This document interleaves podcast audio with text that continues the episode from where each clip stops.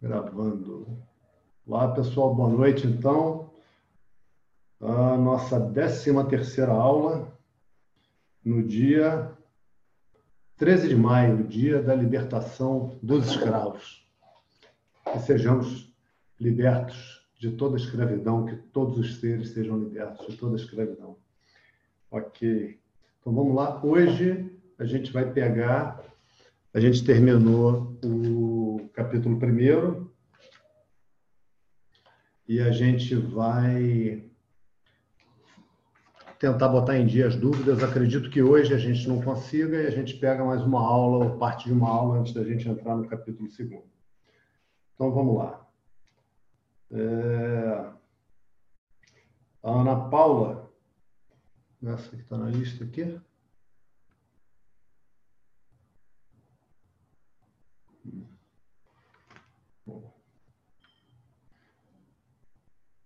Mudança de. Então, é, a coisa de duas aulas atrás a gente falou do, do da história do Gabriel e da Lucinha, estão lembrados? Que o Gabriel se apaixonou pela Lucinha, a Lucinha era o máximo, tarará, tarará, tarará. Lucinha também se apaixonou pelo Gabriel, até que houve um dia que a Lucinha, aquele relacionamento foi se modificando, que tudo nesse mundo se modifica, e a Lucinha conheceu outro rapaz e se apaixonou. Eu não me lembro exatamente se ela conheceu outro rapaz ou simplesmente ela não quis mais prosseguir com o Gabriel nessa história. E aí ela se separou do Gabriel naquela situação. E aí, então, com base nessa história, o Rafael Petit que acho que está presente, né? Dei oi para o Rafael. Vou ver aqui se eu vejo o Rafael. Ou se o Rafael botou uma foto. Ah, tá aí, tá dando tchau. Então tá, tá vivo. Fala, Rafael. Então, o Rafael perguntou assim. Pergunta número 32 lá da nossa lista. No conto de Gabriel e Lucinha, digamos que Gabriel aceite que Lucinha vá embora, ou seja, que ele não ofereça resistência à situação. Com isso, Gabriel não sofreria? Ok, primeira pergunta aqui da, da pergunta 32. E o que dizer então da saudade involuntária que invadiria sem aviso e tiraria a paz e a felicidade de Gabriel? Vou repetir essa, é importantíssima essa e muito presente, creio, para todos nós, se não agora, em algum momento das nossas vidas. E o que dizer então da saudade involuntária que invadiria sem aviso e tiraria a paz e a felicidade de Gabriel? Ele poderia estar sentindo saudade de como se sente com Lucinha e não propriamente da Lucinha? Ainda assim, a saudade estaria presente. Olha, isso aqui ele afirma. O Rafael afirmou na pergunta. Como resolver essa questão? Então, uma, uma linda pergunta aqui do, do Rafael Petit sobre a saudade. Né?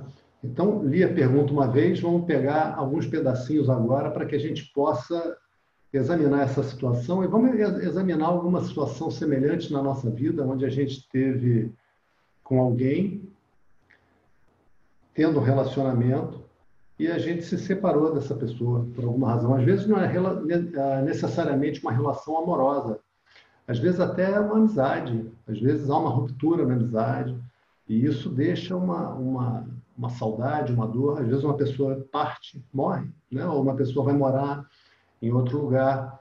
Todas essas possibilidades ah, são aplicações disso que eu vou dizer. Agora, como uma coisa mais imediata, a gente pode imaginar aqui um, uma relação amorosa. Mas todas essas outras também são válidas. Uh, então, ele diz, ele diz o o, o Rafael diz, digamos que o Gabriel aceite que a Lucinha vai embora.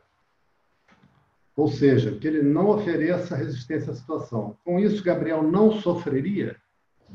Veja, é, Rafael, na verdade, a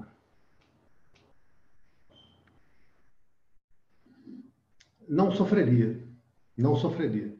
Aí, aí eu vou utilizar agora duas palavras, fazendo distinção, para que a gente entenda a diferença entre essas duas palavras. Isso não quer dizer, por exemplo, que ele não falasse assim, cara, eu não queria terminar com a Lucinha, caramba, eu gostava tanto dela. E a mulher conheceu outro cara. Puxa vida, não, não era isso que eu queria. Se eu fosse escrever esse livro, esse capítulo não estaria lá. Né? Ok. Outra coisa é o Gabriel é, se revoltar com aquilo e realmente, utilizando a palavra que você colocou aqui, oferecer resistência. Ou seja, isso não deveria estar acontecendo, não era isso que eu queria estar vivendo de jeito nenhum, não aceito isso. Tá? Quando a mente caminha dessa maneira, necessariamente vai ter muito sofrimento. O sofrimento é sinônimo da resistência. Né? A gente vai. Essa parte aqui específica da aceitação e da resistência eu não vou entrar agora, por quê? Assim como nas outras perguntas, vocês vão ver que eu vou fazer uma, uma ressalva semelhante, porque a gente vai passar por um roteiro onde alguns versos da Gita vão explicar isso claramente, vão explicar as características da mente. Aí a gente vai poder voltar a essas perguntas e tudo vai ficar bastante claro. Né? Então, como o texto vai passar por isso, vamos esperar o texto passar, porque tem também a, a gostosura de esperar pela festa. Né? Agora, vai dar para a gente pensar bastante em relação às outras coisas aqui. É, com isso, olha que coisa interessante que eu estou estabelecendo, presta atenção. Eu estou diferenciando dor de sofrimento. Tá? Estou diferenciando dor de sofrimento. Se eu passo por uma experiência de dor eu sou capaz de dizer, ok, ok, né? Se é, Gabriel, por exemplo, dentro dessa história, se Gabriel ama a Lucinha, continua amando a Lucinha, e é capaz de receber dela aquela fala de: Ó, oh, Gabriel, não quero mais ficar com você. Mas por que, Lucinha? Conheci outro cara. Isso, isso é difícil, né? Isso às vezes. É, às vezes, é, acho que até uma palavra fraca. Em geral, isso é uma, uma frase bastante dolorosa para uma pessoa que está gostando da outra ouvir que a outra conheceu outra pessoa. Né? Agora, quando a gente já compreendeu uma série de coisas, e hoje vamos ver se a gente compreende um tanto delas, pelo menos, nessa e nas outras perguntas, se o Gabriel tem a capacidade de deixar a Lucinha livre,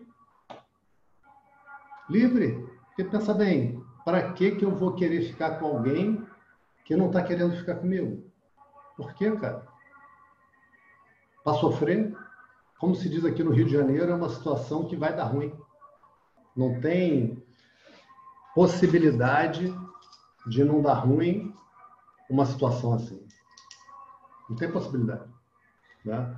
Então, aí a pessoa às vezes entra em, em jogos emocionais. Aí faz chantagem.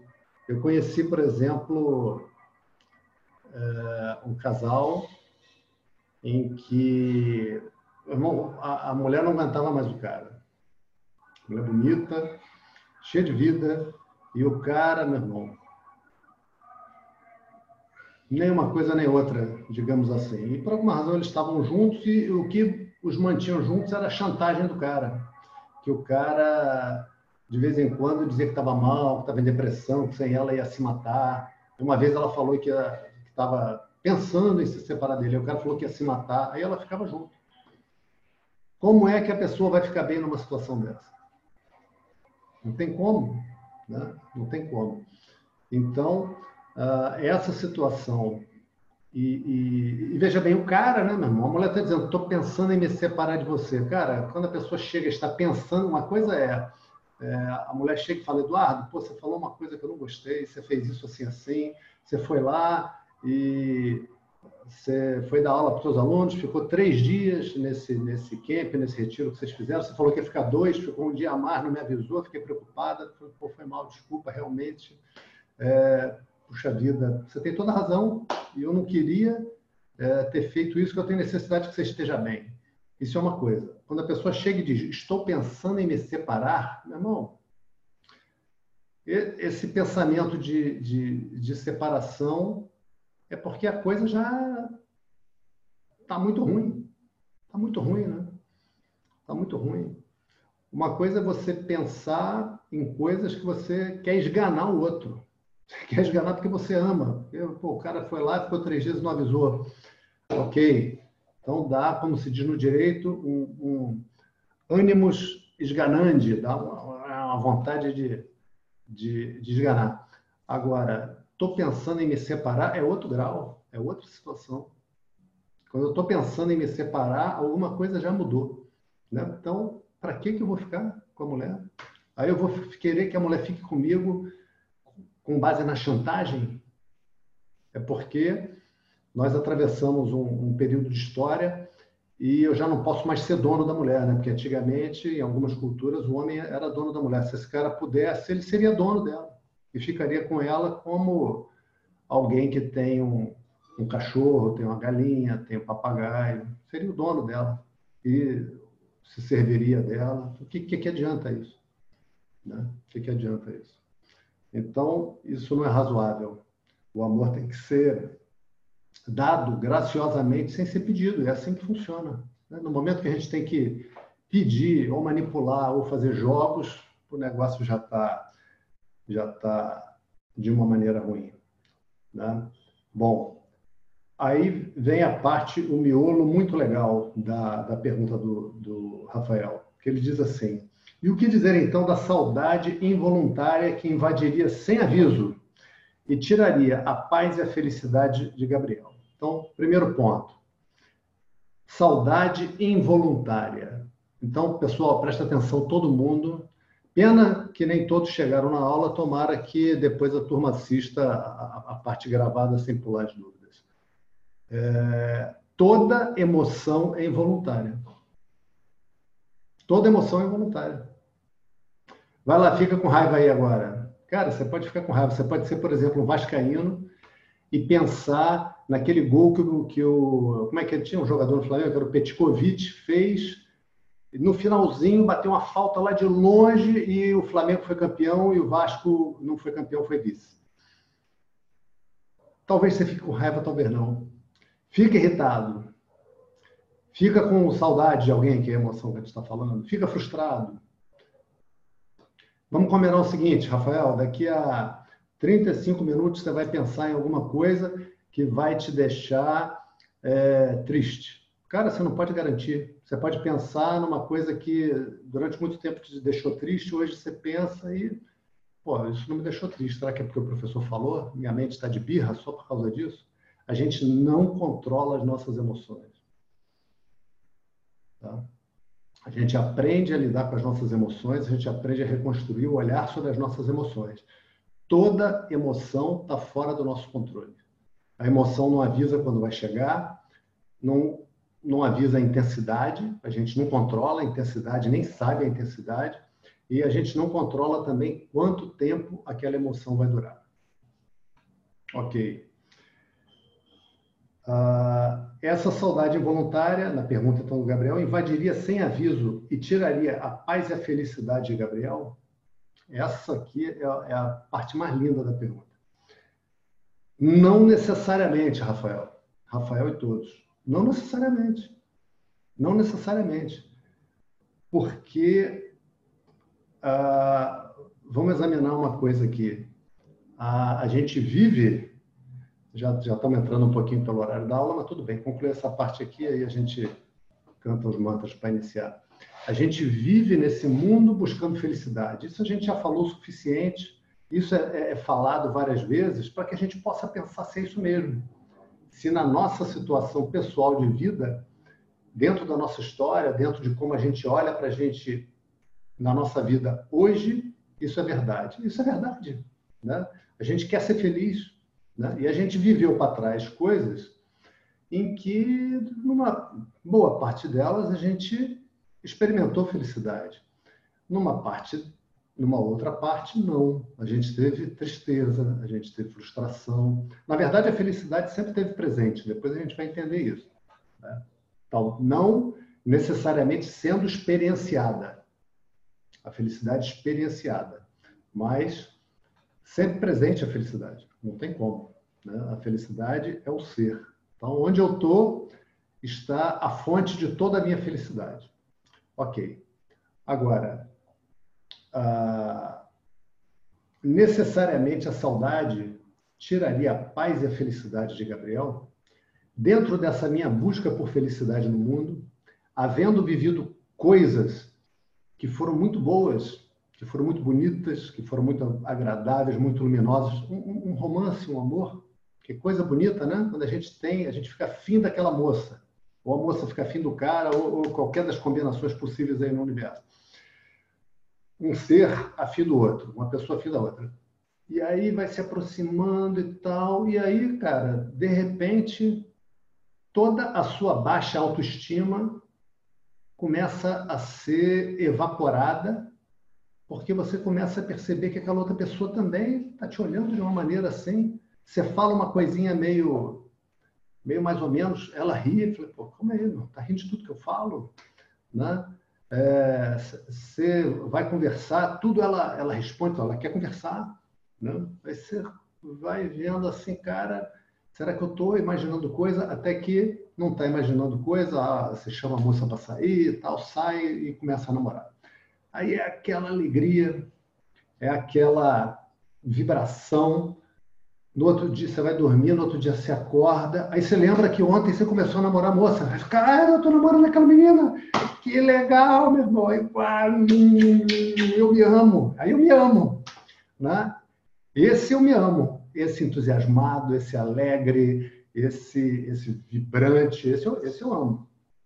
Né? E aí um dia, a, essa menina, por alguma razão, ou eu, vamos, vamos mudar um pouco o exemplo eu chego, o negócio vai ficando, vai ficando, vai ficando, vai ficando. Cara, não está mais a mesma coisa. É, a menina não liga, não liga nunca, não manda uma mensagenzinha de WhatsApp, já não me chama para as coisas, já não. Sabe? Você se sente meio que uma obrigação para a pessoa. Aí chega um ponto você fala, cara, é duro, mas já deu. Aí você separa da pessoa. E é você que separa. E aí, cara, você sente saudade da pessoa. Vê se vocês já viveram isso. Aí você pensa assim: oh, meu Deus, será que eu tô maluco? Será que eu sou maluco? Porque eu estava insatisfeito. Foi difícil para mim, mas eu tomei a decisão de me separar, fui lá, conversei e separei. E agora eu estou com saudade? Né? Então vamos entender essa característica da mente e entender aonde que está a dificuldade. A característica da mente é a, tudo aquilo que eu vivia na vida e que eu identifiquei como fonte de felicidade, naturalmente eu terei saudade disso. Tudo aquilo que eu identifico para frente como fonte de felicidade, eu desejo e eu quero. Né? Tudo aquilo para trás que eu vivi e que vivendo com aquela pessoa, vivendo naquele lugar, vivendo com aqueles amigos, ou fazendo alguma atividade, e eu lembro daquilo, e aquilo é uma lembrança de felicidade, daquilo eu tenho saudade. Né? E aonde que está o veneno? Não está na saudade? A saudade quer dizer o seguinte, cara, você viveu aqui uma coisa muito boa que te marcou, de tão boa que foi, te marcou. Te marcou. Né? E é, quer ver? Coisa, coisa boba. Eu uma vez fiz uma viagem e com um grupo de, de amigos e a gente atravessou uma parte da Patagônia a pé, na Argentina, acampando e, enfim. E foi muito legal, foi uma viagem muito boa, não foi cara, o cara nessas viagens é a passagem, né? Chega lá, você fica de barraca, comer, você vai comer em qualquer lugar que você tiver.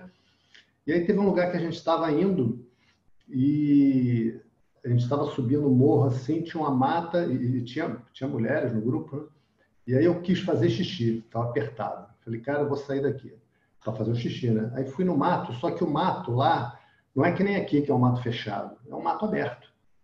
Tanto, um, tanto aberto, né? Aí eu fui entrando mais, fui entrando mais, aí eu vi, cara, que a gente estava andando razoavelmente perto de uma borda de, um, de uma falésia, sabe? De um precipício. Aí eu fui lá para fazer o xixi. Era uma baiazinha que formava ali, que lá embaixo, lá embaixo era um gramadão que tinha uma árvore super frondosa, uma árvore, sei lá, um carvalho, uma árvore linda. Do outro lado dessa baía, ali era o mar, né? É, do outro lado da baía tinha umas ilhas com os morros gelados em cima, assim, sabe? Eu falei, cara, que isso, olha o lugar que eu tô, cara. Aí, já, já que eu já falei isso para vocês, fui ali para fazer o xixi, fiz o xixi e ali fiquei, né, cara? Cara, que lugar, se eu não tivesse saído aqui para fazer esse xixizinho, eu não tinha visto esse lugar, cara. Aí tirei uma foto que ficou um arraso de foto, um arraso. Depois, para vocês terem uma ideia, eu vi uma foto semelhante à minha que alguém tirou desse mesmo lugar. Eu peguei, comparei dessa minha baiazinha, a árvore e tal, uma, uma foto dessas sobre a Patagônia. Me marcou aquilo, cara. Me marcou. Aí eu falei, cara, eu, aí outro dia eu estava pensando nisso e pensei, puxa, eu tenho que fazer mais caminhada, estou um tempo sem fazer. Ir para Chapada Diamantina, sei lá, ir para algum lugar aí, meter o pé na estrada. O que, que é isso, esse impulso? Cara, eu quero viver coisas boas eu quero ter de novo essa experiência. Só que existe nesse impulso da mente, sempre, sempre, sempre, essa ignorância que vai aparecer com várias faces, com várias máscaras, e a gente vai tirar a máscara dela e vai mostrar. Existe o impulso de buscar ser feliz por causa de alguma coisa. Está entendendo? Então, uma coisa é eu olhar, caramba, eu não tô, eu não tô fazendo caminhada, eu não estou indo para lugares lindos, eu não estou é, indo para lugares lindos com amigos e rindo, achando graça, falando piada, fazendo macacada, tomando banho de cachoeira, passando frio, passando perrengue, tomando chuvarada, tendo que atravessar lamaçal, mas depois rindo e tal. Não estou fazendo isso. Se isso na minha mente é sinônimo de não estou feliz, aí é o veneno.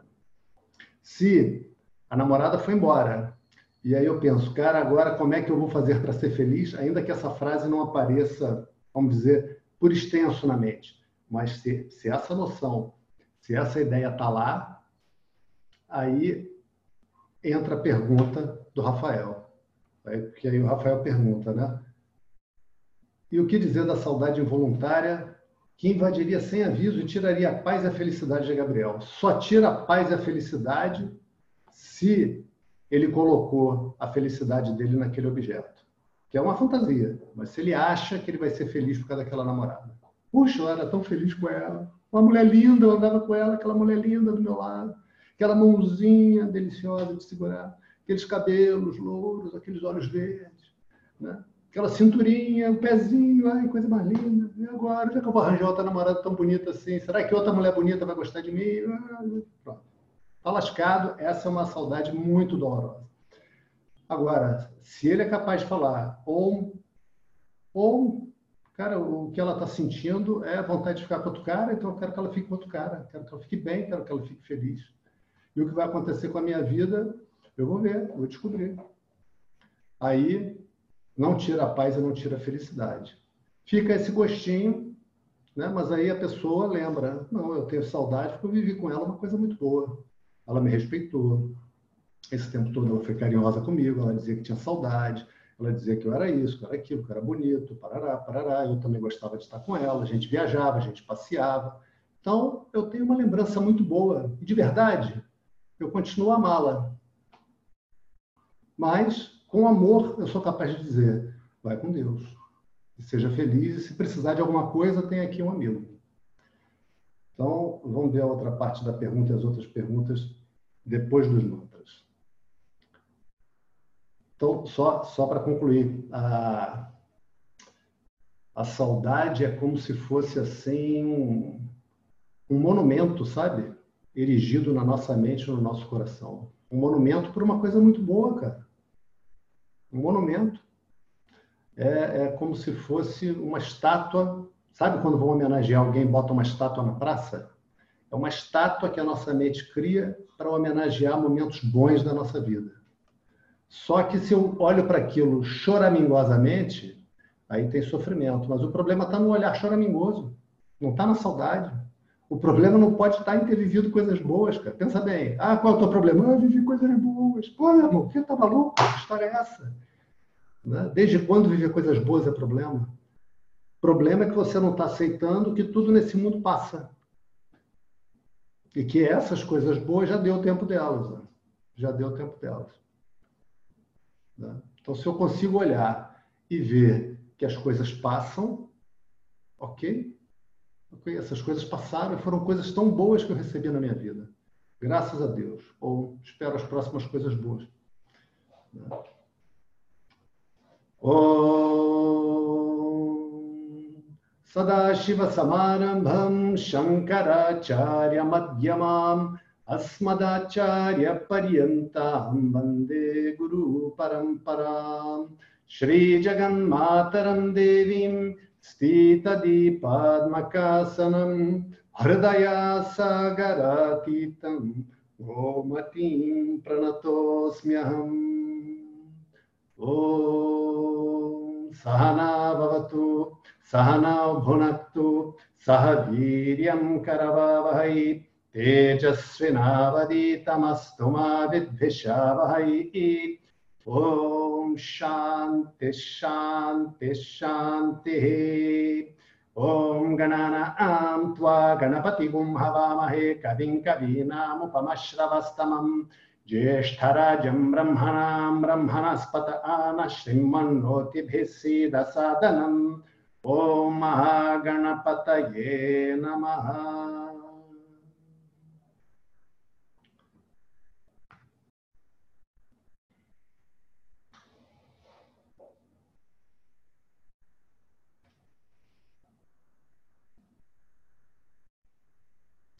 Aí o Rafael afirma aqui, corretamente, viu, Rafael, que ele poderia estar sentindo saudade uh, de como se sentia com a Lucinha e não propriamente da Lucinha. Ainda assim, a saudade estaria presente. Como resolver essa questão? Então, acho que já está respondido, né? É, se alegrando com esse monumento na mente. Se alegrando. Puxa, vivi coisas boas. Ótimo. Né? Eu nunca, se colocando no Rafael, né? no, no Gabriel, o Gabriel nunca foi dono da Lucinha. Sempre a Lucinha pôde bater asas. Sempre pôde. O que, que a gente pode fazer para a pessoa não querer bater asas? Tornar, nós não vamos chamar de gaiola, que gaiola é terrível, né? O galho. Tornar o nosso galho da árvore florido, cheio de frutinhos, bonito, né? cheiroso, com cântico do nosso coração e aí o passarinho fica com vontade de ver. Ok? Então a saudade não necessariamente é uma forma de sofrimento, viu, Rafael e todos? Saudade é saudade. O problema é quando eu não aceito que agora o que eu tenho em relação àquela pessoa, em relação àquela situação, é saudade, porque a situação passou. Né? Bom, então vamos lá. É, deixa eu ver se está aqui. Ah, então, quero agradecer aos alunos aí que estão no curso que possibilitaram que eu pudesse adquirir o óculos, que eu precisei de óculos aí nesse período e consegui fazer emergencialmente. Obrigado. É, vamos ver se a Ana Paula está presente aqui, porque ela colocou uma observação lá. Não é exatamente uma pergunta, é uma observação. Acho que não está. Ah, está aqui. A Ana Paula está, mas está no escuro. Ok. Uh, que a Ana Paula disse lá no grupo de dúvidas que ficou feliz de saber que a outra face de Jesus é uma face de leão. Deixa eu tirar esse negócio aqui que eu esqueço.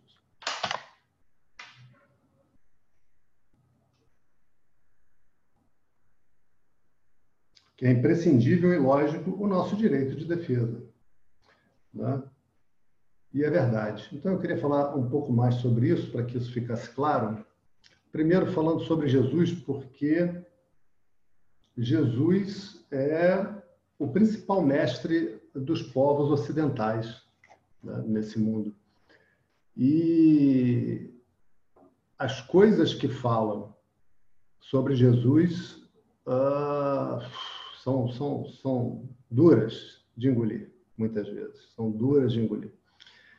E esse ponto, especialmente, e outros também, vou falar um pouco, porque eu não estou querendo também futucar, vamos dizer, a sensibilidade de ninguém.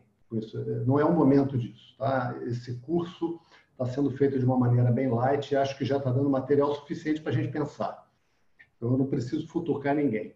Mas ah, os ensinos de Jesus são distorcidos, né, cara? São usados para transformar as pessoas em escravas, as pessoas em, em pessoas fracas. Que coisa que pode ser pior do que uma pessoa se deixar pisar, se deixar agredir, ou como as pessoas chegam a falar, ah, não, pode me estuprar, pode me matar. Que isso, minha filha? Não fala isso. Minha filha não é minha filha, não. Eu acho que eu já falei isso aqui na aula, né? Foi um lugar que eu fui, surgiu esse assunto e a, uma das pessoas falou isso. Uma pessoa muito legal, por sinal. Então, vou lembrar de mais um episódio da vida de Jesus para que a gente possa pensar nisso com um pouco mais de clareza. Porque o que, que acontece? Ah, nenhum mestre vem à Terra ensinar os homens sem viver a humanidade. Né? Pensa bem. Que vantagem tem Jesus chegar e ensinar para a gente se ele é uma coisa completamente distinta da gente? Se ele não pode falar sobre ter raiva, ter ciúme, ter tristeza, ter medo, se essas coisas são completamente desconhecidas para ele, cara, ele vai falar de coisas inatingíveis para gente. Né? É igual a Maria Antonieta falando para o povo lá: ah, o povo está se queixando que não tem pão, Pô, por que, que eles não comem brioche? Né? Uma pessoa que fala o que Maria Antonieta falou na época da Revolução Francesa tem o fim que a Maria Antonieta teve. Né? E não é esse o caso de Jesus. Né? Jesus veio, Jesus passou a, a dor da crucificação e, e, e do, dos martírios que existiram antes da crucificação, das torturas. Né? E todo corpo sente dor, o corpo é assim. Todo corpo morre, o corpo é assim. E o Rafael Petit colocou essa pergunta, eu já respondi, mas só para pegar o gancho, e respondi na outra aula. E a missão de Jesus não foi de dar exemplo de submissão ao abuso, à tortura, a mentira, a difamação. Não. Jesus não se submeteu à difamação, não se submeteu à distorção das suas palavras, enquanto ele estava ali, né? Hoje estão falando um monte de coisa em nome de Jesus, mas sobre isso ele falou também. Que lá vai estar tá, tá dito, né? No final dos tempos, muitos dirão: Senhor, Senhor, e eu lhes direi: Que tenho eu convosco?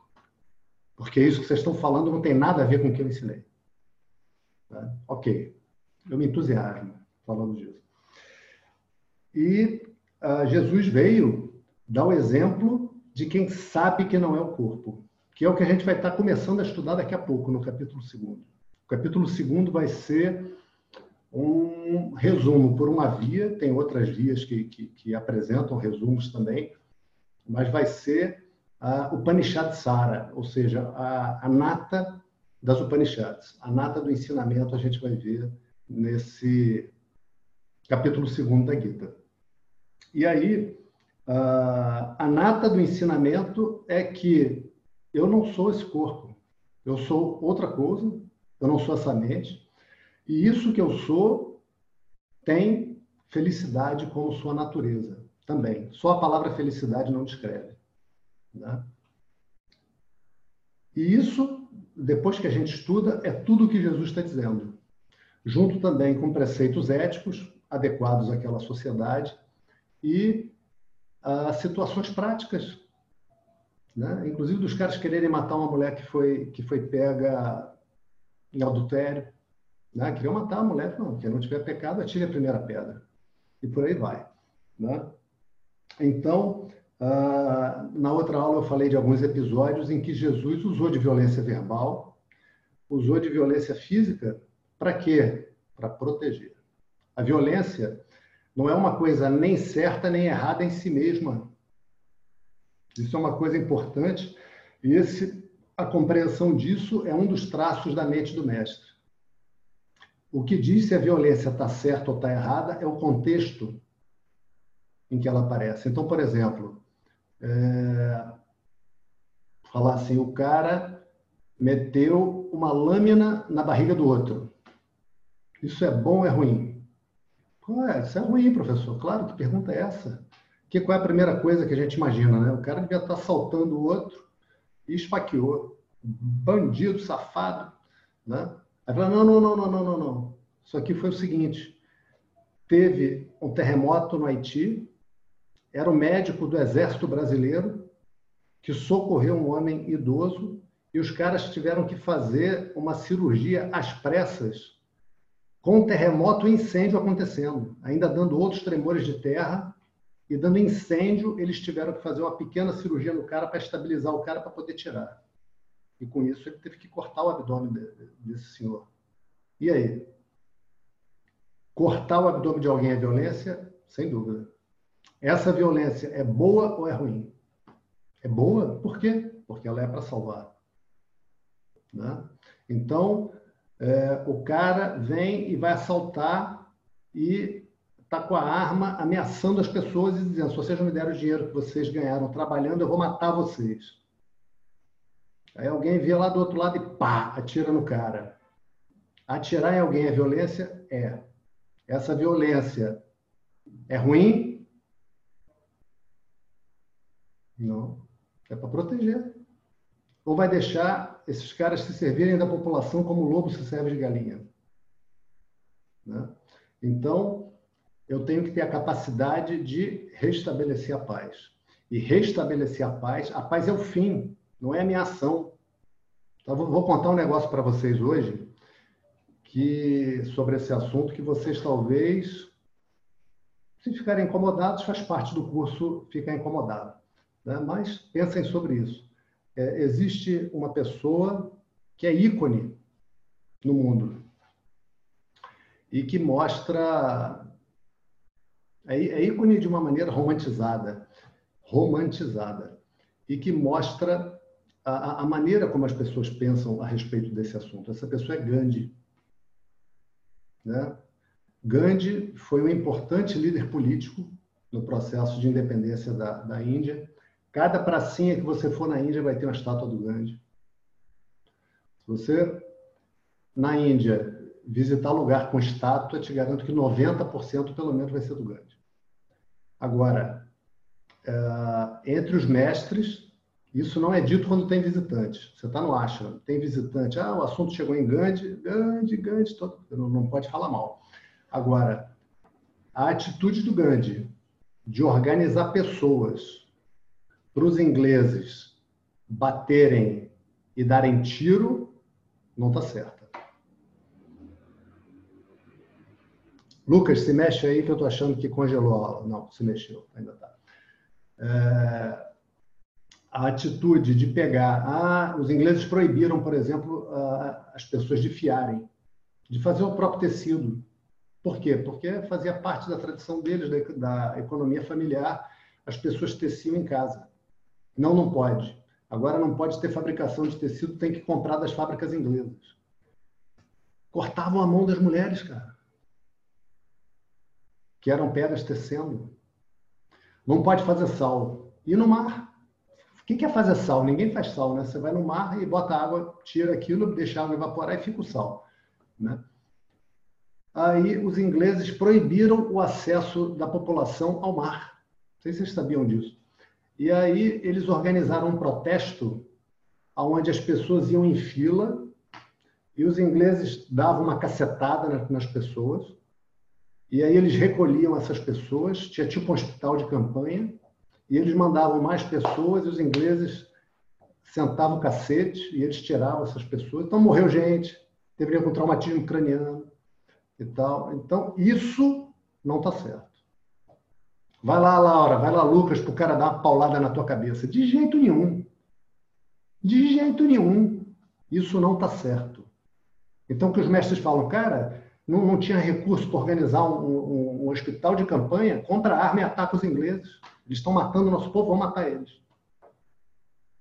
Ah, pô, professor, isso eu não imaginava. Pois é, eu sei que eu não imaginava.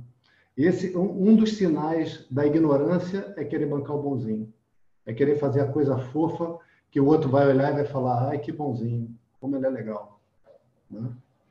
Não, isso está errado, né? E ah, o ensinamento de Jesus é muito distorcido nesse ponto e as pessoas são incentivadas a se deixarem agredir, a se deixarem dominar, a se deixarem escravizar, sem resistência. Porque um povo que não resiste é um povo fácil de dominar. Tá? E, inclusive, com outras coisas dificílimas de engolir, né? Dificílimas de engolir. Que Jesus fala, por exemplo, é, batei, falando sobre a busca espiritual, batei e abrir-se-vos-á. Pedi e vos será dado. Pedi, peça. Peça a compreensão, peça o que você precisa, peça a felicidade, peça a compreensão que traz a felicidade. Aí ele continua, porque que pai daria uma pedra a um filho que lhe pede um pão? Que pai daria uma serpente a um filho que lhe pede um peixe? Né? Nós que somos pais, que somos mães. Se, ele prossegue, vós que sois pais terrenos, imperfeitos, procedeis bem com vossos filhos, quanto mais vosso Pai que está nos céus, que é infinitamente perfeito. Então, pedi e vos será dado. Aí os caras criam uma situação em que diz assim: não, ó, você não presta, você tem que assumir que você é um pecador, e se você não assumir, esse Deus de amor infinito vai te mandar para o inferno eternamente, porque você é um lixo. Porque para uma pessoa merecer ir para o inferno eternamente, a mãe de nenhum bandido mandaria o bandido para o inferno eternamente. A mãe do Hitler não mandaria ele para o inferno eternamente, mas Deus vai te mandar. Então você tem que assumir que você é um pecador safado, salafrário, vagabundo, que não presta para nada e rogar para ser salvo dessa porcaria que você é. E quem é que fez você essa porcaria? Foi Deus. Tem que ter engolido o cérebro para aguentar, aguentar um negócio desse. Não, não, dá, não dá. Enfim. E, e, dentro desse contexto, agora falando mais light, né? Vamos ver, vamos ver. Ah, mas, enfim, pensem sobre isso. Fiquem à vontade para discordar. Como eu falei para vocês desde o início, Fiquem à vontade para discordar, porque essas coisas eh, são lavadas na nossa, na nossa mente com tanta insistência que cria um sentimento de culpa. Cria primeiro um sentimento de baixa autoestima, um sentimento de que você precisa ser salvo da porcaria que você é, para depois oferecer essa salvação. E isso não está certo. Né? Isso não está certo. E não é o que Jesus falou, né? Jesus falou: o reino de Deus está dentro de vós. Já está dentro de vós, não falou que vai ficar dentro de vós, não, já está dentro de vós. Falou lá ainda de uma maneira mais linda: vós sois deuses. Vós sois deuses. Vossas escrituras o declaram. Então, e aí, sobre Jesus fazer o uso dessa violência, Jesus é mestre, né? Então, Jesus não está ali de, de. Qual foi a, a, expressão que o Rafael usou? É, bonzinho enganado, alguma coisa dessa, de, de, de bonzinho bobo. Enfim, não está lá de bonzinho bobo de jeito nenhum. De jeito nenhum. Bonzinho ignorante. De jeito nenhum. Né? Tanto que olha o que acontece, olha que coisa interessante. Jesus vai entrando em Jerusalém. Né? A gente viu isso na outra aula. E aí Pedro fala para ele, mestre, não entra, que eles vão te aprisionar e vão te matar. E Jesus fala para Pedro, afasta-te de mim, tu és pedra de tropeço. Isso é um obstáculo. Pô, já está difícil para mim, você acha que não está difícil? Para isso eu vim, é preciso que isso aconteça. Eu vim com essa missão. Né? E tinha dito antes, vão derrubar esse templo. Esse templo é onde está a divindade, esse corpo. E em três dias eu o erguerei. Não esse corpo de, de carne. Tá? Primeiro, esse corpo de carne é o que vai ser derrubado. Tá? Ou seja, ele sabia que aquela ia ser a situação.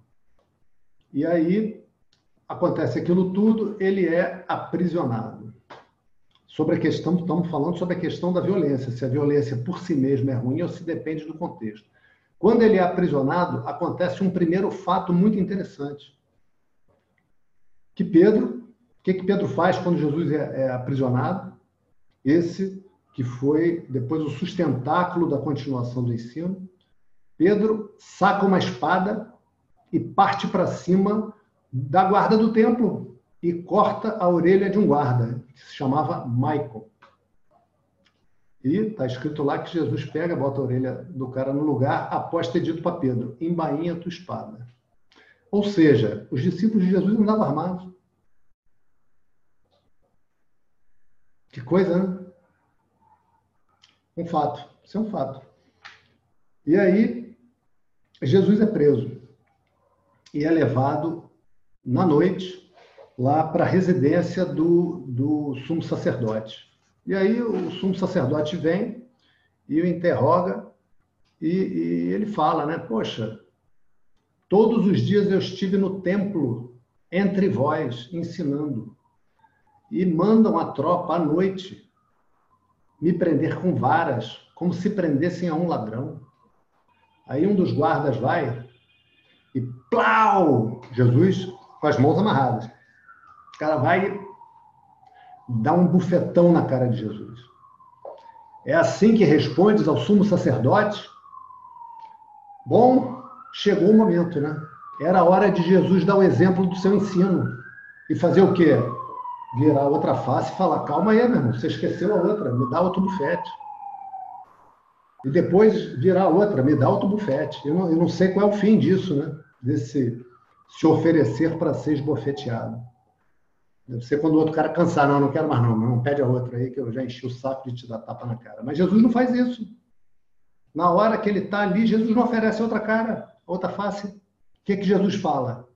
Está de mão amarrada, hein? Olha essa circunstância, está de mão amarrada, preso, sabendo que vai ser morto, e Jesus fala: se há mal no que eu disse, aponta o meu erro.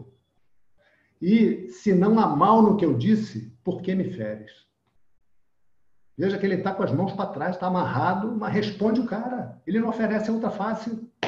Tudo que ele podia fazer ali era o quê? Falar. O que, que ele faz? Ele fala. Mostra meu erro. Então, por que, que você está me batendo? Não. Né? Então, essa ideia de oferecer a outra face como se se submeter à violência, isso é muito errado e a gente passa dentro do ensinamento de Vedanta um tempo que não, não é muito longo, porque esse ensinamento ele precisa ser massificado para transformar as pessoas em coelho, em galinhas, em carneiro, em, em calango, sabe calango? Aquele calango que só fica balançando a cabeça assim, concordando com tudo. Quando você recebe o ensinamento e você faz os treinamentos, isso é apagado da mente. Né? E você recupera a sua força, você recupera a sua capacidade de dizer não. Porque examinem o seguinte, meus amigos, que a minha liberdade nas minhas relações não está nem eu dizer sim. Quando eu digo sim às situações, Sim, sim, sim, eu estou me submetendo. A minha liberdade está em parar, me ouvir e ver, cara, isso eu não quero. E poder chegar e dizer, olha, assim não. Dessa maneira eu não quero. Ah, mas você sempre fez isso. Tudo bem, é verdade, eu sempre fiz, mas agora eu não quero mais. Por quê? Porque agora eu entendi. Eu antes eu tinha receio de dizer, agora não tenho mais. Não. Assim eu não quero. A liberdade está em dizer não. E para dizer não, eu tenho que ter a força de desagradar. Porque eu ficar fazendo o que o outro quer né, e querer assim ser gostado.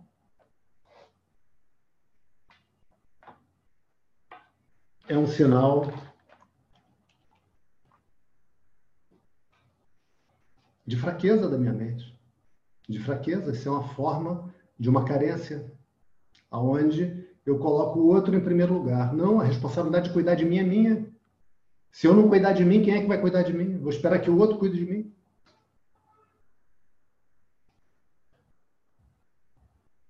Não. Então, uma vez, não sei se eu falei isso na outra aula, mas eu, eu acho que eu falei. Mas, bom, vou falar de novo. Eu adorei a resposta que, eu, que o professor Jonas me deu, que eu perguntei por que era necessário que a pessoa recuperasse a sua força, né? E ele me respondeu, porque não existe um Jedi fraco. Não existe. Aquele que se aproxima da força, da força que controla todo o universo, como é que ele pode ser um fraco? Um bunda mole. Então, faz parte do ensino deixar de ser bunda mole, deixar de ser bundão. Desculpe a palavra mais forte, mas tem hora que a palavra mais forte é, é, é a palavra adequada. Ok.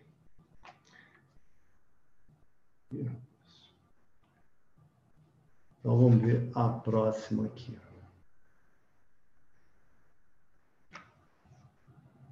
Ok, já foi.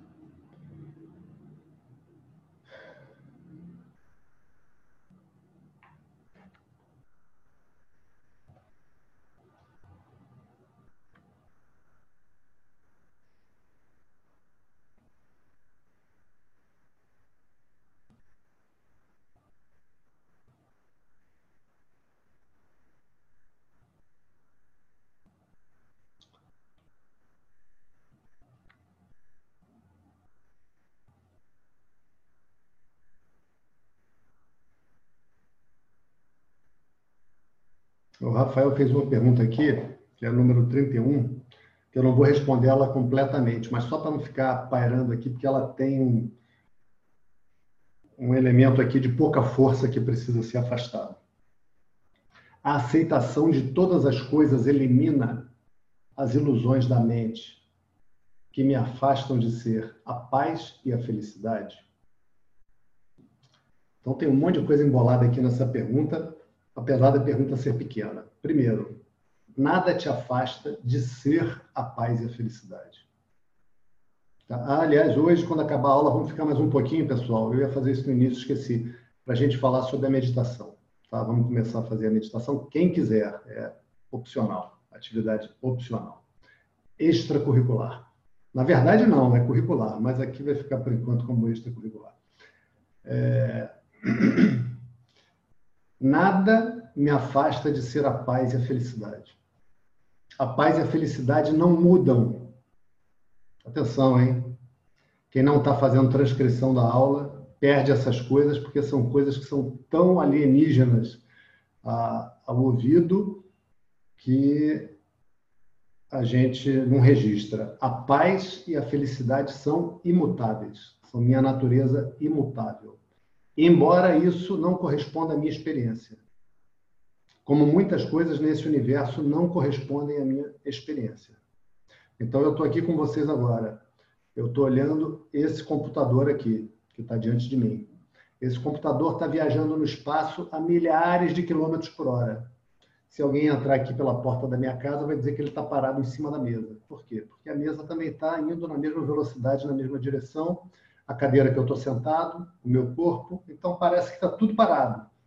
Mas se você entende que está tudo no planeta se movimentando numa determinada direção e determinada velocidade, você entende é mesmo. Parece que está parado, porque tudo que a gente está olhando aqui está indo exatamente na mesma direção e velocidade. Ou seja, a impressão que eu tenho da minha experiência não corresponde à realidade. Isso é entender o significado. Tá? Então a gente vai ver isso mais adiante, fica como cenas dos próximos capítulos, que esse nosso estudo é melhor que novela. A novela só tem cenas do, dos próximos capítulos do próximo capítulo. O nosso já tem de capítulos lá para frente e não dá para não ser assim, porque a, a, mente começa a querer saber mais, o que é muito legal, né? muito gostoso e, e muito bom para a gente. Né? A aceitação de todas as coisas elimina as ilusões da mente? Não, Rafael, e não, amigos. O que elimina as ilusões da mente é o conhecimento. As ilusões da mente, olha só, olha sobre essa expressão ilusões da mente, olha que coisa interessante. É, vou contar um fato, um fato, o fato é a notícia, né? Eu sei que tem uma ou outra pessoa entusiastas do, do assunto aqui no grupo, sei se vocês estão sabendo que tem notícia de que ontem em Magé caiu um disco voador. Vocês estão sabendo disso? Vou botar lá no grupo de interação para vocês verem. Se eu esquecer, vocês me cobrem. É, eu tenho um amigo que mora lá em Magé. Não sei se vocês estão sabendo que desde o sábado para cá várias luzes estão sendo avistadas da região de Araruama ao Rio de Janeiro, no céu. Existiram vários é, avistamentos. E agora é, as pessoas viram e falaram que tem um objeto mais ou menos do tamanho de um ônibus, com formato de uma tampa de panela, que caiu assim dentro de um rio, lá na região de, de Magé. E a região está interditada pelas Forças Armadas, a imprensa não entra, só morador que entra, mas não lá no local. E tem relato de algumas pessoas que viram, e tem notícia, e está correndo esse, esse buchicho. Então, é, ETs no Rio de Janeiro. Essa, essa é a situação. Como é que é esse disco voador? Parece uma tampa de panela. Foi o que foi dito. Olha como é que é a mente. O que, que você imagina? Eu filmou, tá? Tem, vou passar para vocês com um filme. Um filminho que não. Enfim, estou usando como exemplo, não estou não tô afirmando que seja disco voador, não. Como uma tampa de panela do tamanho de um ônibus que caiu assim na vertical no rio. É, como uma tampa de panela, o que, que a mente faz? Começa a imaginar aquilo. Como será? Eu, eu, imagino assim, pô, não pode ser uma tampa de panela fininha, né, cara? Tipo aquelas panelas de alumínio vagabunda. Deve ser tipo uma panela de pressão com um negócio em cima. Ou seja, na ignorância, quando eu ignoro um assunto, a mente projeta uma fantasia sobre aquilo. A mente tenta entender, mas ela continua ignorante. Então, o que, que a mente faz? Projeta uma fantasia. É assim que funciona a mente. Né? Então, a aceitação de todas as coisas elimina as ilusões da mente? Não, Rafael. E não todos. Não. O que elimina as ilusões da mente é a gente entender aquilo que tem para ser entendido. Entender aquilo que tem para ser entendido se chama conhecimento e é transmitido através do ensinamento. Ok?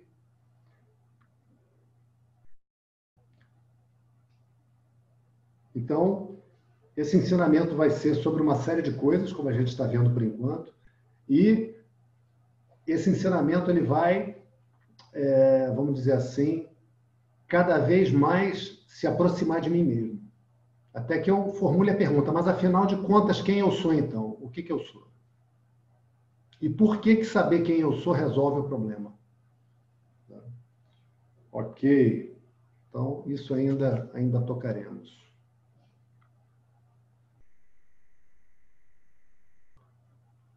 Ok, então.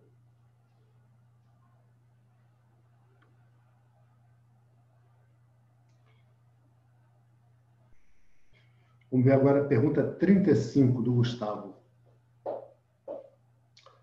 É, o Gustavo pergunta assim: Me parece que o meu impulso em agir nesse mundo muitas vezes vem da vontade de controlar as coisas e assim alcançar a felicidade.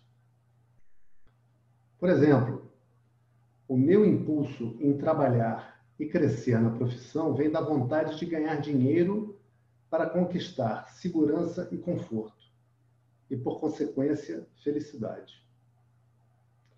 Quando eu descubro que nada, nada no mundo pode me trazer felicidade, o que irá me impulsionar a agir? Não existe a possibilidade de que eu perca a motivação em fazer as coisas? Não, não existe essa possibilidade, Gustavo. É, assim como nós vimos em relação à saudade, a gente viu que a saudade é saudade. Eu vivi uma coisa boa, tive lá uma namorada que eu gostava muito, a namorada gostava muito de mim, foi uma fase da vida que eu podia passear, ela podia passear, etc, etc. Floreios em torno do, do, tema, eu tenho aquela lembrança gostosa, bonita, uma pessoa boa, e chegou um momento que não deu mais, por alguma razão. Mas eu tenho um monte de memórias boas. Ok. O que, que é ruim de eu ter um monte de memórias boas? Cara, eu tenho um monte de memórias boas.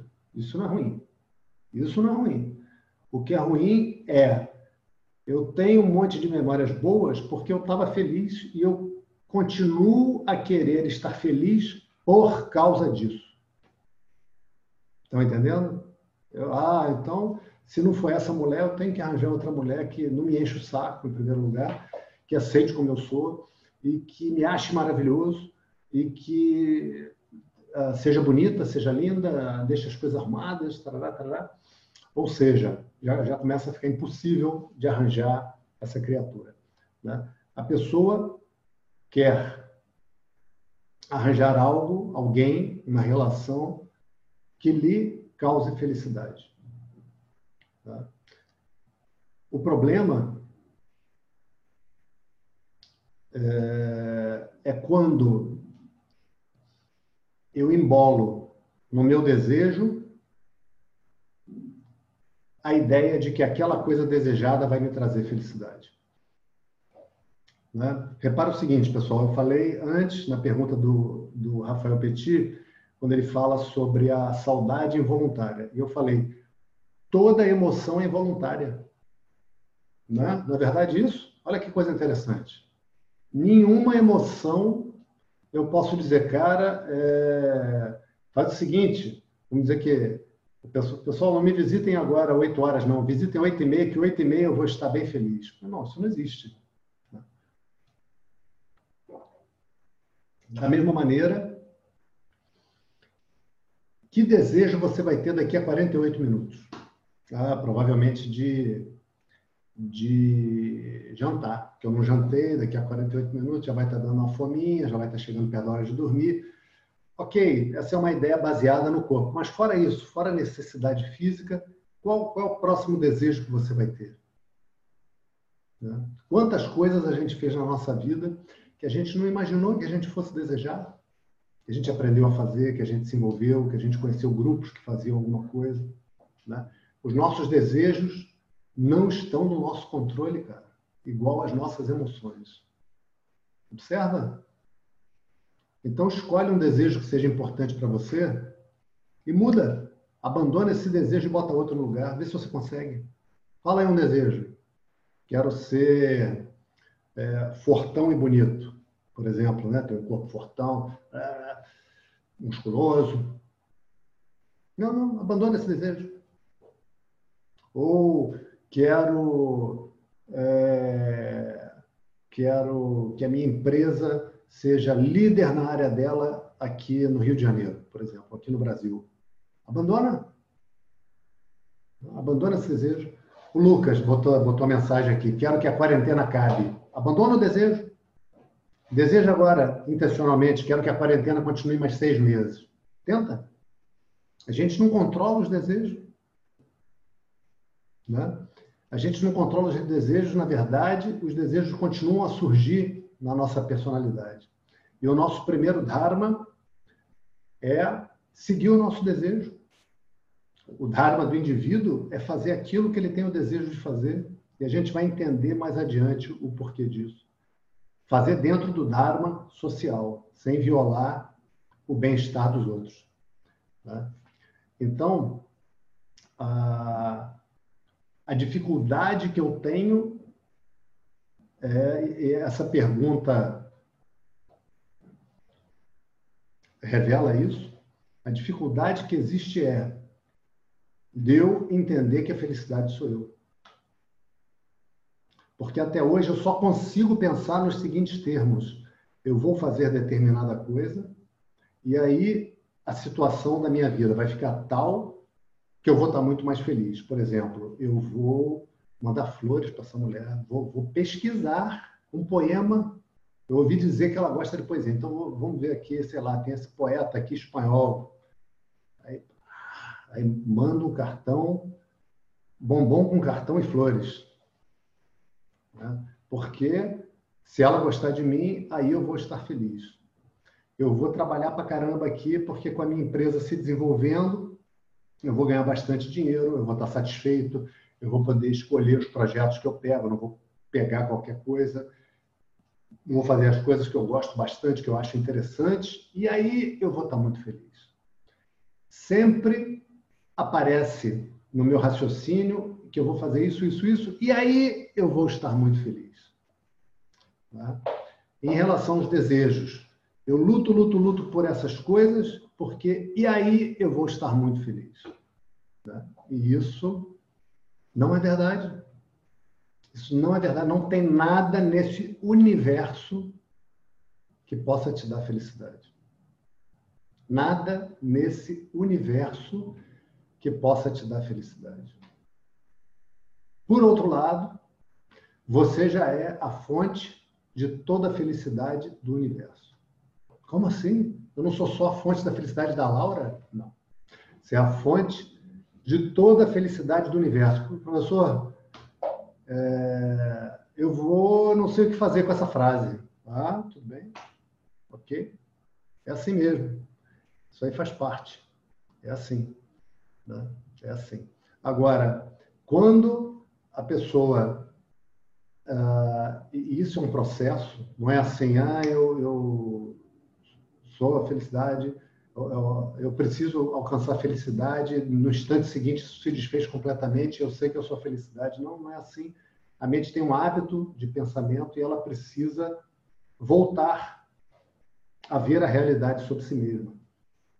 Agora, à medida que isso acontece, eu deixo de entrar nas situações da minha vida para obter felicidade das situações. E eu passo a viver as situações para oferecer uma contribuição. Então, por exemplo, é, tipicamente, né, mais importante do que eu acho, né, mais importante, depende do momento de vida da pessoa, mas ah, tão importante quanto uma situação profissional é uma situação familiar a relação que a gente está. Então, eu me relaciono com a mulher, o cara se relaciona com a mulher. E o que ele quer é obter felicidade. É isso. Né? Ele quer obter felicidade. Por isso que os contos infantis são como são. Né? Não é a, a agricultora pobrezinha e o filho do lenhador humilde. Não, é a princesa que conhece o cara que parece um sapo, mas é um príncipe, na verdade é um príncipe. Era só uma aparência. Depois, quando, quando os enganos são desfeitos, é príncipe também. Ah, tudo bem. Ou seja, são situações que é aquilo que a gente se, se refere ao longo aqui do curso como o script que tem na mente. Eu tenho script na mente de tudo que deve acontecer para que eu esteja feliz. Esse script inclui, inclusive, a minha companheira, ou o companheiro da pessoa. Né? Então a mulher tem que ser bonita, tem que ser charmosa, caprichosa, gostar de se arrumar, de se cuidar, tá cheirosa, tarará. tem que ser carinhosa comigo, imagina que beleza, então gosta de estar comigo, mas se eu preciso estudar, se eu preciso fazer isso, se eu preciso fazer aquilo, também ela não faz tempestade em copo d'água. Para mim é tempestade em copo d'água, né? Ela pode querer estar comigo, mas não, não, não, não, agora eu preciso estudar, preciso fazer isso, preciso trabalhar, né? ela é compreensiva, ela gosta dos meus filhos, é, me acha maravilhoso, é claro. Enfim, eu crio uma situação onde ah, aquela pessoa é comparada com o ideal que eu tenho na mente do que, que vai me dar uma felicidade máxima, porque, como a gente já viu lá no início, a felicidade que eu quero é sempre máxima. Aí eu imagino uma pessoa perfeita, porque para me dar uma felicidade infinita tem que ser uma pessoa perfeita. Que não existe, cara. Que não existe. Aí acontece que eu me torno uma mala, um castigo para outra pessoa. Porque eu fico exigindo que a pessoa seja assim ou seja assado. E a pessoa não é. A pessoa é uma pessoa. Eu também não sou. Né? Eu também não sou. E tem hora que no meu script também tem um capítulo escrito sobre mim, que eu deveria ser assim, que eu deveria ser assado, que eu deveria conseguir levantar de manhã cedinho todos os dias para fazer meditação e não falhar nunca, que eu devia estar sempre feliz, que não devia vir angústia, que não devia vir tristeza, e tarará. E eu olho para mim e aquilo que eu estou sendo hoje não é o que está escrito no meu script. Que o meu script tem o quê? Isso que foi falado antes. A fantasia da mente de como eu deveria ser. A mente ignorante imagina, ah, se eu fosse assim, eu estaria muito feliz. Fantasia. Esse mundo não tem defeito nenhum. Você não tem defeito nenhum do jeito que você é. Só precisa tirar o suficiente de ignorância para ver isso. Né? Às vezes a pessoa tem, como eu tinha, dificuldade com a mãe. Né? Às vezes a mãe é muito rigorosa, às vezes a mãe bate, às vezes a mãe é, prende muito, bota de castigo, é muito exigente, tarará, tarará.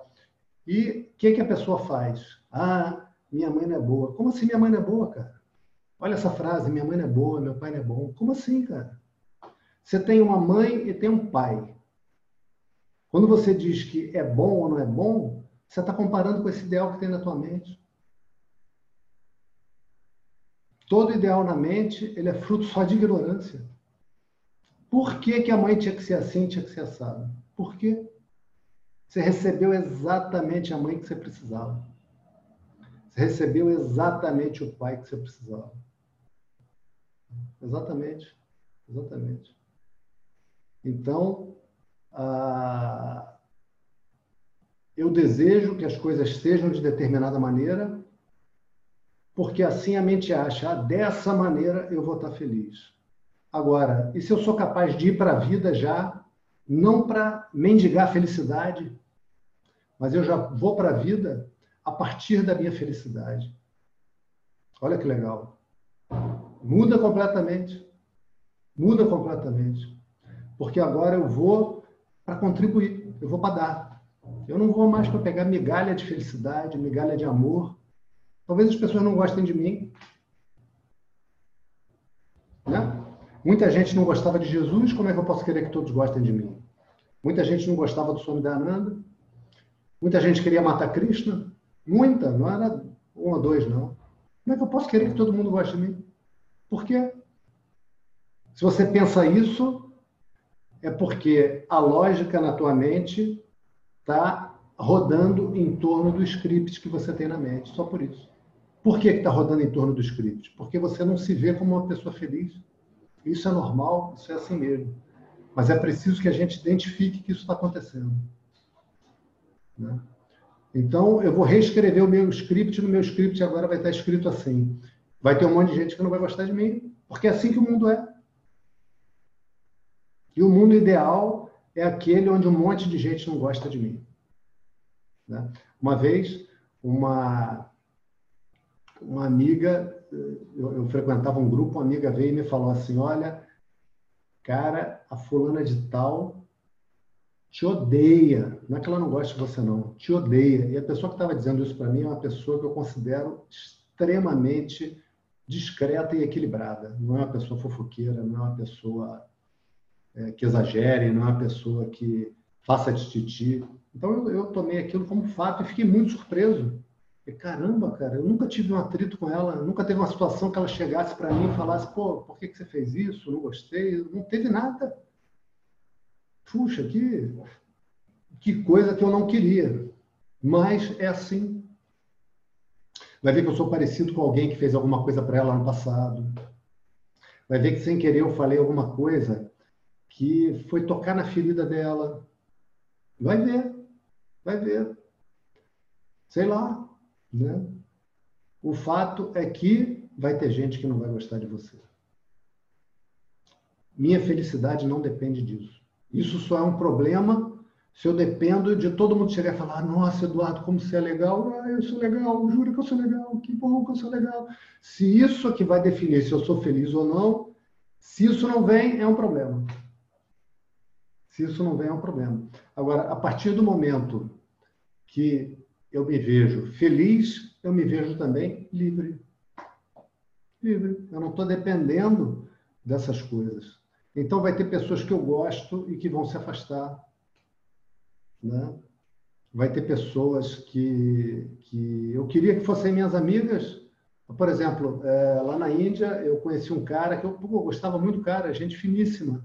E um dia o cara chegou e falou para mim, cara, você tem um jeito que eu não gosto, eu tenho que te falar que eu não gosto de você. Pô, eu fiquei desconcertado por um lado. Eu falei, cara, obrigado por me dizer. Beleza. A gente não precisa ser inimigo, você fica na tua que eu fico na minha. Eu falei, claro, beleza. E eu gostava do cara. Isso que foi assim muito desconcertante. E eu sei que não tinha acontecido nada, que o cara estava projetando em mim. Fazer o quê?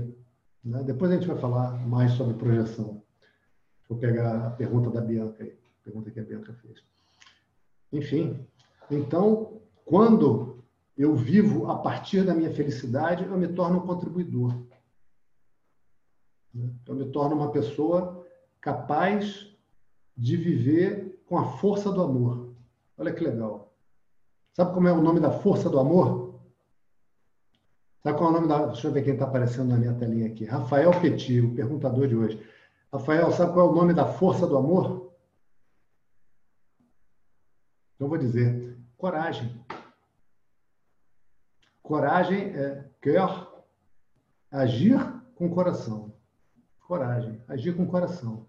A pessoa vem e eu dou amor para a pessoa. Por que, que eu preciso retirar o meu amor? Eu preciso me proteger se a pessoa me atacar. Fora isso, eu ajo com amor, eu contribuo. Contribuo no meu trabalho, na minha família. Né? Eu ajo com amor. Né? Agora, uma, uma relação que se estabelece com base em cobrança do outro, em cima do outro, para que o outro faça algo, para que aí eu seja feliz, cara, essa relação tem tempo de validade. Tem tempo de validade. Né? Tem tempo de validade. Então, Gustavo e, e, e todos, não existe a possibilidade de eu perder a motivação. Sabe por quê? Viver é bom. Viver é muito bom, cara. Viver é bom. E viver com coragem, viver com amor é muito bom, sabe? E a partir do momento que eu vou vendo claramente que eu sou essa felicidade, as minhas estratégias para alcançar a felicidade vão perdendo a força natural, porque não tem sentido, né? Cara, vamos dizer assim, é, eu preciso, eu preciso, eu preciso de uma lapiseira azul. Preciso de uma lapiseira azul, meu Deus, preciso de uma lapiseira. Um, um exemplo aqui, né? E aí, de repente, o Frederico fala, Eduardo, olha o teu bolso aí. Oh, uma lapiseira azul. Né? Então, o que, que acontece agora com todos os meus esforços, raciocínios, maquinações, estratégias para obter uma lapiseira azul? Cai por terra. Por quê? Porque eu já estou com a lapiseira azul. Né? Eu já estou com essa lapiseira azul. Então, é, a minha vida passa a ser cada vez menos guiada por estratégia e cada vez mais pelo coração. Eu ajo, eu faço o que eu tenho que fazer. O que eu tenho que fazer é muito claro nas minhas situações de vida, no meu trabalho, com a minha família, com a minha companheira, com meus filhos, com meus pais, com o porteiro, com um cara que vem na rua e, e, e esbarra em mim, o outro me pede alguma coisa. O que eu tenho que fazer, via de regra, é muito claro. Numa situação ou outra é claro. Aí o que, que eu faço? Eu paro e converso com o meu coração.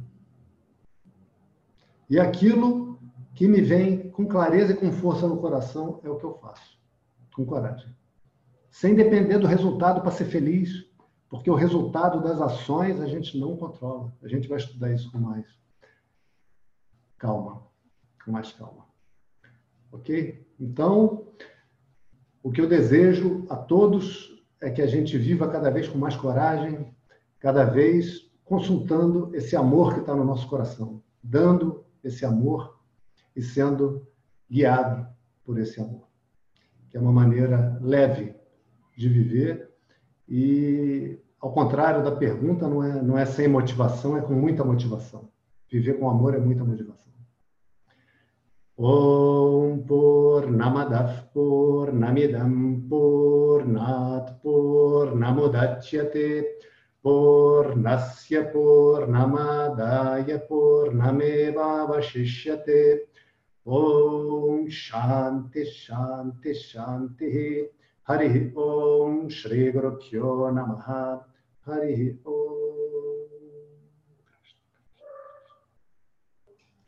Ok, pessoal. Então, continuaremos com, com as dúvidas na próxima aula. Se alguém quiser falar, perguntar, é só se desemudecer.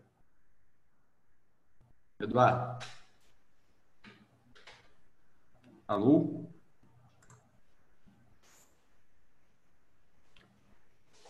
Fone. Ah, não estou com um negocinho no ouvido. Obrigado por me avisar. Falei, pô, ninguém quer perguntar nada, vai ser a aula. Puxa vida. De novo, né, cara? Faz parte. Quem está falando? Lucas. Fala, Lucas. Diga aí, deixa eu localizar o seu quadradinho aqui.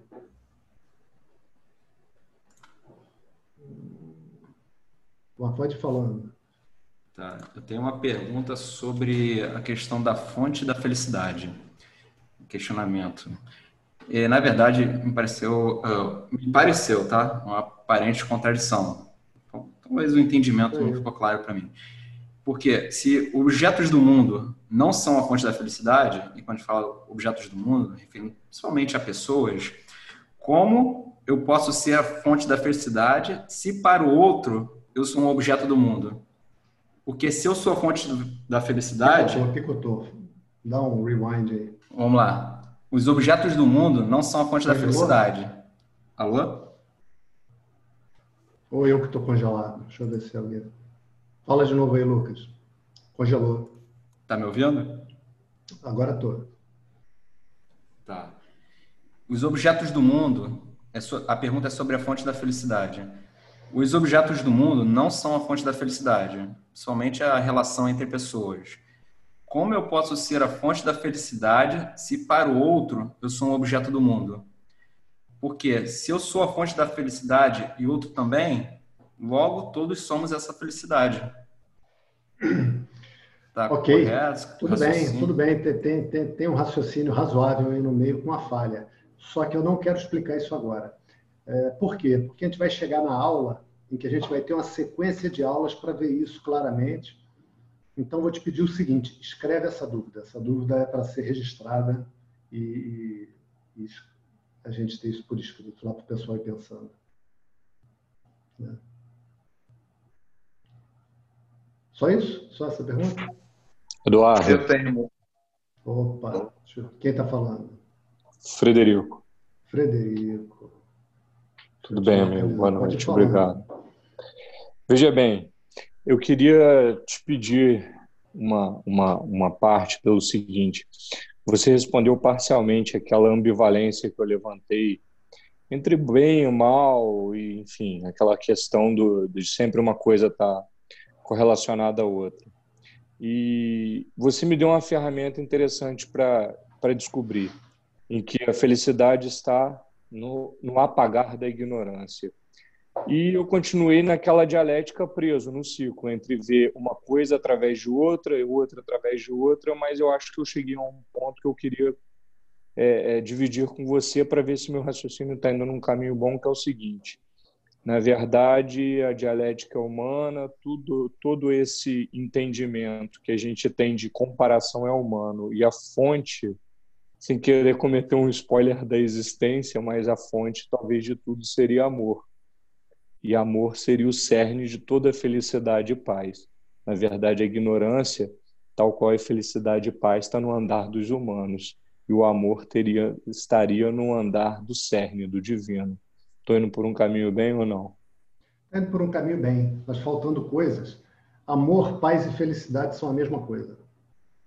Juro. Que se manifesta de, de maneiras diferentes e são você.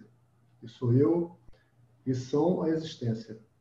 E ainda vão ter outras palavras, que a gente não tem uma palavra só que defina, e isso a gente vai estudar com calma. É, esse estudo, ele, ele cria um efeito interessante, que é o seguinte, a gente começa a ficar ansioso, querendo, né? Só que para progredir, a explicação ela tem que ir lenta para a mente poder receber. Se a gente correr demais, a mente não, não aguenta, não recebe. Isso não quer dizer que a gente esteja progredindo lentamente, entendeu? A gente está indo rápido para caramba. Rápido para caramba.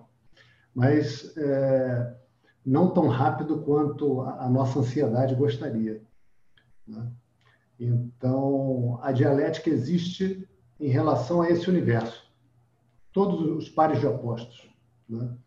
Que é, graças a eles que a gente pode perceber esse universo, porque a mente só percebe por distinção. Uma coisa que seja uniforme, a mente não percebe, repara não só. percebe. Eu vou dar um exemplo de uma coisa fundante. uniforme. Vou dar um exemplo de uma coisa uniforme: o espaço. A mente não percebe o espaço. Como é que a gente percebe o espaço? Ah, o olho, eu vejo o espaço. Você não vê o espaço. Você conclui a existência do espaço pela perspectiva, porque tem um objeto aqui, tem outro objeto lá, você conclui o espaço.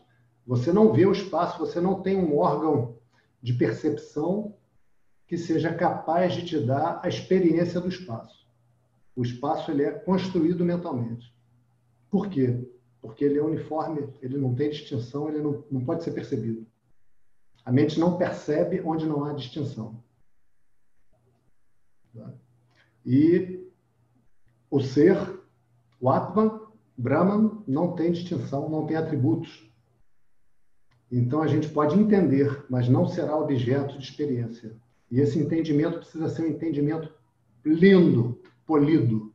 Sabe, existe um, um produto americano que se chama Isox, que é para tratar superfícies metálicas, que ele limpa aí o, o, o, removedor que ele tem evapora, aí você passa uma outra camada que ele entranha na peça metálica, seca e ela fica limpa, linda, brilhante e não gruda sujeira, porque fica tipo um teflon. Mas é um produto à base de, de cloro, não é teflon. Então, o ensinamento vai ser na nossa mente igual o isox. Em relação a, a, a esse entendimento, vai ficar lindo esse entendimento na mente. Brilhante, sem grudar sujeira. Aí funciona. Obrigado. Porque, enquanto isso, a gente vai tendo paciência e a gente aprende a construir na mente um, um, uma virtude que é, que eu acho que não é difícil, que é curtir o estudo. O estudo é para ser curtido. O estudo é para eu estar no meu trabalho e falar, cara, quando eu chegar em casa hoje, eu vou ouvir de novo aquela aula. É para curtir. Aí vai. Aí vai. Aí, naturalmente, eu quero arranjar um tempo no meu dia a dia para aquilo. Então, eu sei os tempos, os intervalos que eu tenho nas minhas tarefas. Aqui eu consigo é, tirar meia hora para isso. Eu começo a ver que aquilo fica rodando na minha cabeça. Eu falei, não, então peraí, eu vou ouvir de novo aquela explicação. Curtindo, curtindo. É para ser leve, é para ser gostoso. Aí vai. Ok? Alguém mais tinha, tinha falado? Acho que sim. Eu, eu, Gustavo. Oi, quem? Gustavo. Deixa, eu, deixa eu te localizar aqui. É, ah, um pouco em cima dessa. Oi.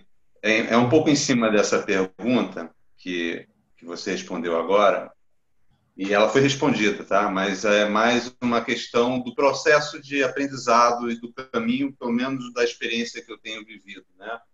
Relatando um pouco, é, essa questão de que as estratégias para conseguir perder, é, conseguir alcançar a felicidade vão vão perdendo força, eu tenho vivido isso já há algum tempo. Então, todas aquelas estratégias antigas, às vezes desde a adolescência, desde a infância, né, foram sendo meio que desmontadas, né? Então, aquela é, estratégia de como seria a minha família, como seria o meu trabalho, como seria eu para eu alcançar a felicidade, essas estratégias foram foram sendo desmontadas e foram perdendo força muito rapidamente, tá? No meu processo de aprendizado. Ao mesmo tempo, aconteceu um. É, e eu não sei se isso é, é comum no processo de aprendizado, falando sobre desejo, aconteceu um arrefecimento dos desejos que eu tinha naturalmente. Qualquer tipo de desejo. Eles existem, mas eles são hoje muito, muito menos a menos.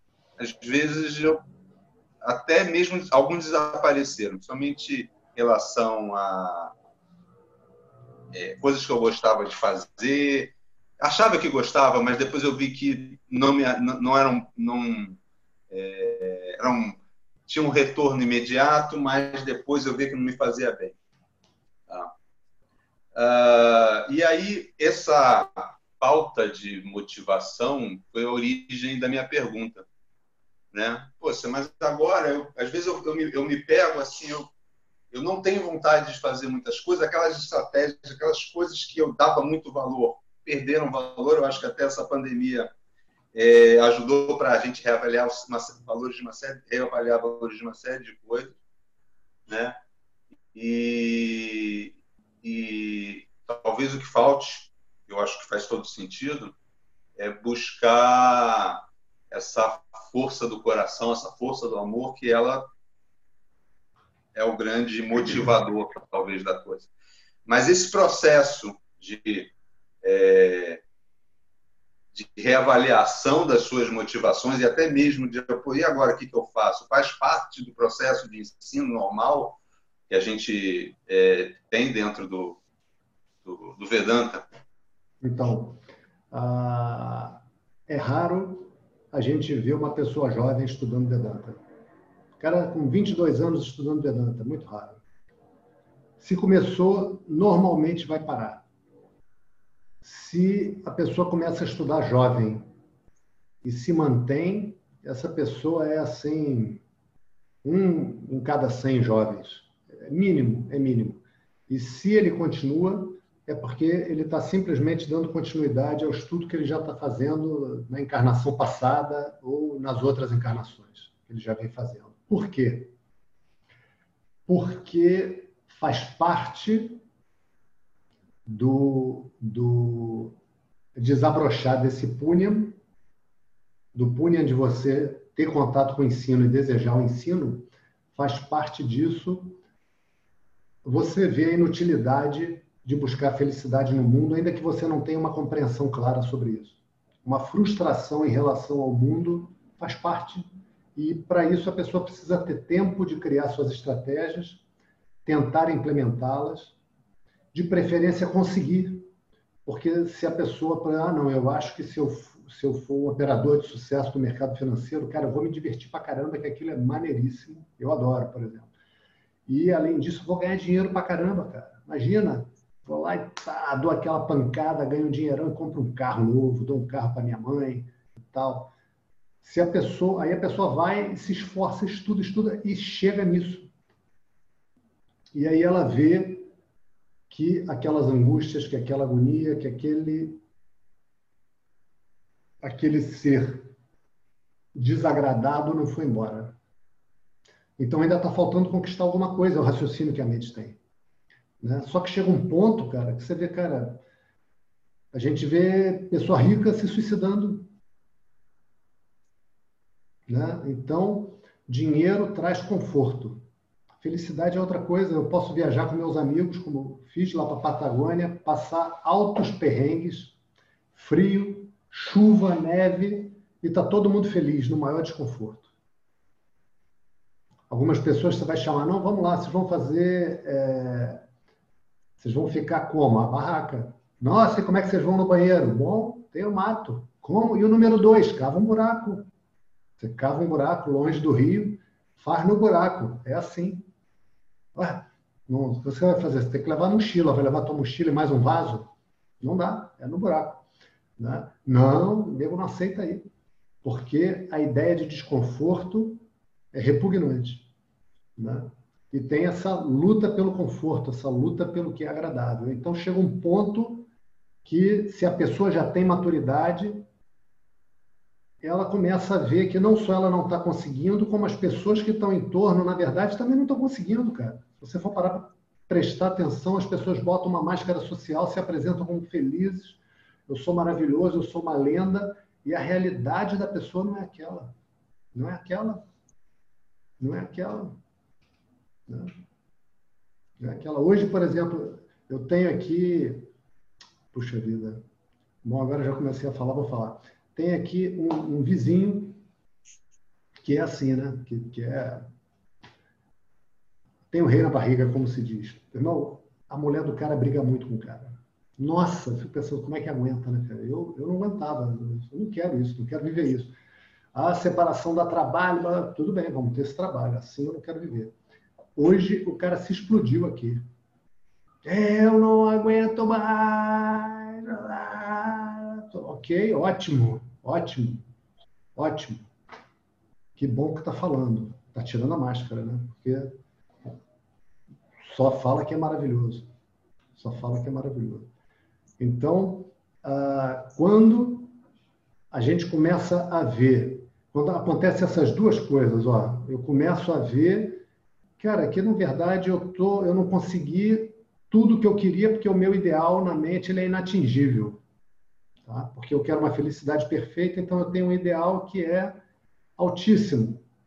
Via de regra inatingível. Eu consigo ver que eu estou conseguindo uma série de coisas desse ideal, mas que ainda assim aquela felicidade perfeita como eu estou querendo não está chegando. Né? Então eu começo a ficar desconfiado que não vai dar. Eu começo a pensar, será que tem algo de errado comigo? E aí acontece a segunda coisa, que é essa flor abre. Então está na hora do karma da pessoa, da pessoa receber o ensino. A pessoa tem punham suficiente para receber o ensino. E aí ela vai começar a ouvir e vai ver, cara, isso faz todo sentido. Ela sabe que ela não está entendendo completamente, mas a mente dela quer mais. E aí os desejos começam a perder a força e o desejo pelo ensino começa a aumentar. É isso que acontece, naturalmente. Porque o meu desejo por felicidade não vai desaparecer. É a partir do momento que eu entendo que eu estava procurando onde a felicidade não está, cara, isso eu começo a abandonar. Não tem sentido mais. Não tem sentido.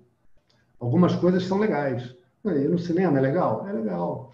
É, e ver os amigos é legal? É legal. E surfar é legal? É muito legal. Fazer todas essas coisas com o custo de sacrificar o, o meu tempo de ter contato com o ensino, de estudar, eu posso fazer isso até excepcionalmente, uma vez ou outra, mas como rotina, eu não, não quero fazer, porque eu sei do bem que receber o ensino está fazendo para mim.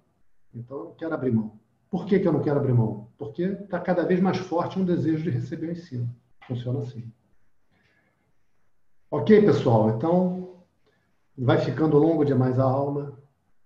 Se alguém quiser falar mais alguma coisa de 30 segundos, pode ser você, inclusive, Gustavo, 30 segundos. Ok? É. Opa, alguém, falou aí? É, sou eu. Eu. Não, você, você fala sempre uma frase aí que me lembra. É, não, só para o pessoal se interessar, o poema em linha reta de, de Fernando Pessoa, que ele fala que nunca conheci quem tivesse levado porrada. Todos os meus conhecidos têm sido campeões em tudo. O hum. poema é lindo, né? Porque ele diz que ele. Aí ele fala dos sentimentos dele e tal, né? Mas todo mundo é campeão em tudo.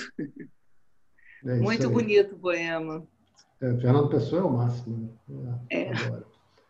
Ok, pessoal. Então, um abraço a todos. Eduardo. Obrigada. Uma boa Obrigada. noite. Eduardo. Opa. Só para não ficar faltando a meditação. Ah, valeu.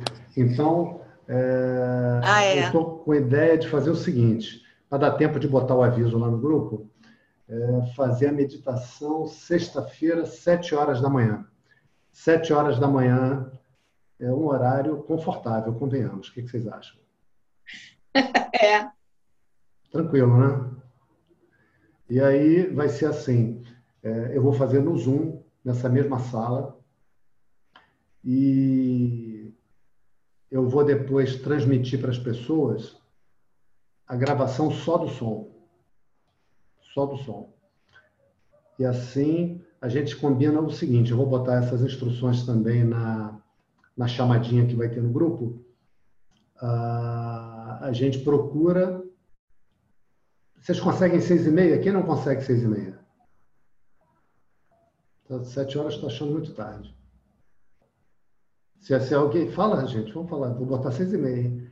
Se, se alguém seis e meia. Não, eu não posso seis e meia. Seis e meia não tem lugar aqui para fazer. Como assim não tem lugar, mano? É porque o, o povo está agitado aqui. O João tem aula numa sala, a Cláudia está levantando na outra, então fico meio sem, sem local aqui com internet. Se puder, se, se não puder, a gente faz seis e meia, não tem problema nenhum, não. Tá bom. Então, alguém não pode seis e meia? É terrível, é cedo. Porque quanto mais, mais cedo, pessoal, melhor. Entendeu? É, então vamos fazer o seguinte, Marco. Vamos fazer nós dois cinco e meia, que o pessoal não levantou. Cinco e meia, cinco e meia. Tá bom, 5 e meia, tá bom. Beleza. Então, é, vamos marcar assim, pessoal, 6 e meia, e aí vocês vão procurar fazer algumas coisas. Vocês vão procurar, primeiro, não comer. Segundo, não falar. Tá? E antes da meditação, vocês vão procurar tomar um banho de preferência frio. De preferência. Tá? De preferência. Por quê? Porque é para a gente se acordar, não é, não é para a gente ficar sonolento. Então, a gente vai sentar, vai fazer uns exercícios respiratórios e depois disso a gente vai fazer uma meditação guiada que vocês vão receber a gravação. Essa gravação não é para divulgar. Por quê? Reparem que esse curso está sendo oferecido gratuitamente, não tem nada a ver com isso. É porque faz sentido com as aulas que vocês estão ouvindo. Ele anda junto com essas aulas que vocês estão recebendo. Tá? Algumas pessoas já estão meditando, e aí cada um que, que estiver meditando e que tiver dúvida sobre como concilia essa meditação com a sua, conversa comigo tá?